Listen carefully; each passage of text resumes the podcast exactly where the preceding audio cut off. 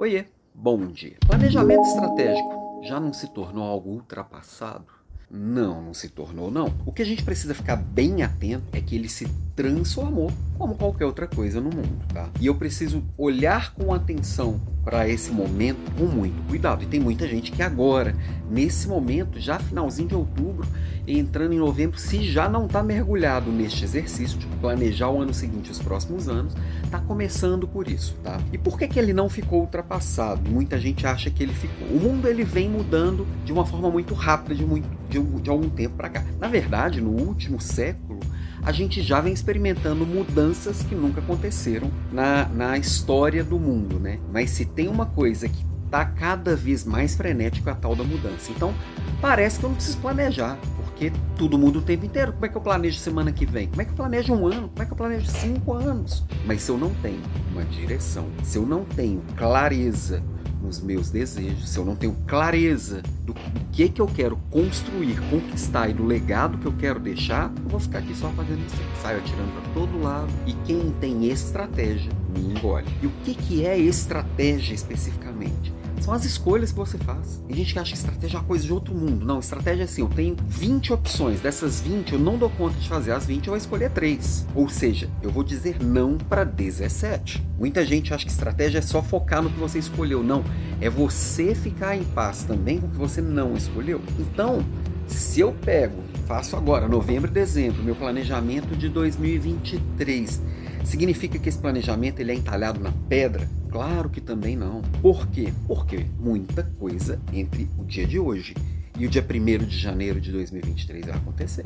Eu não sei nem quem vai ser o presidente. Eu não sei nem o que vai acontecer com a Copa do Mundo. Eu não sei o que vai acontecer com, com, com, com, com a guerra lá da Ucrânia, aquele conflito é, é, que, de, de, poder que está acontecendo ali, a crise energética da Europa, de é, é, dólar meio bagunçado e inflação em vários países do mundo. Não dá para saber. Agora significa que eu não vou planejar porque eu não sei o que fazer? Não vou planejar com base com o que eu tenho agora. Mudou o cenário, a gente vai ajustando o planejamento. Um bom planejamento, ele tem que ser um plano vivo. E aí, como acompanhar e, e, e atualizar esse planejamento é o que talvez tenha mudado muito de 10 anos para cá. É, eu fui lá da escola de planejamento estratégico que definiu para o ano que vem, estava definido, e no final do ano que vem a gente revê. Não dá para fazer isso mais. Por isso também até que ganharam muita, ganhou muita força é, um acompanhamento mais frenético do, do, do plano de, do, do, plano de ação, do planejamento estratégico também.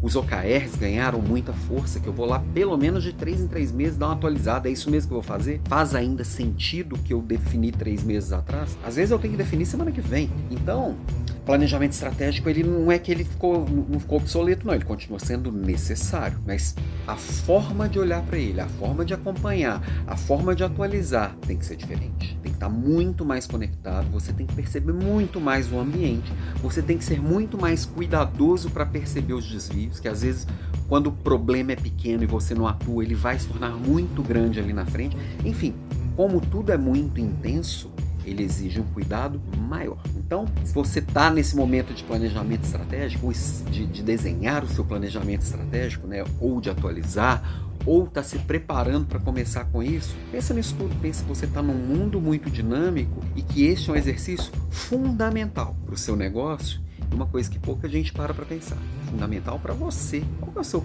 o seu planejamento estratégico? Qual é o planejamento estratégico da sua carreira, do seu desenvolvimento é, pessoal? Quais são as suas escolhas? Qual é o legado que você tem que fazer? Quais seus pontos fortes, seus pontos fracos, seus pontos a desenvolver, oportunidade, ameaça? O que, que você vai escolher? Ok?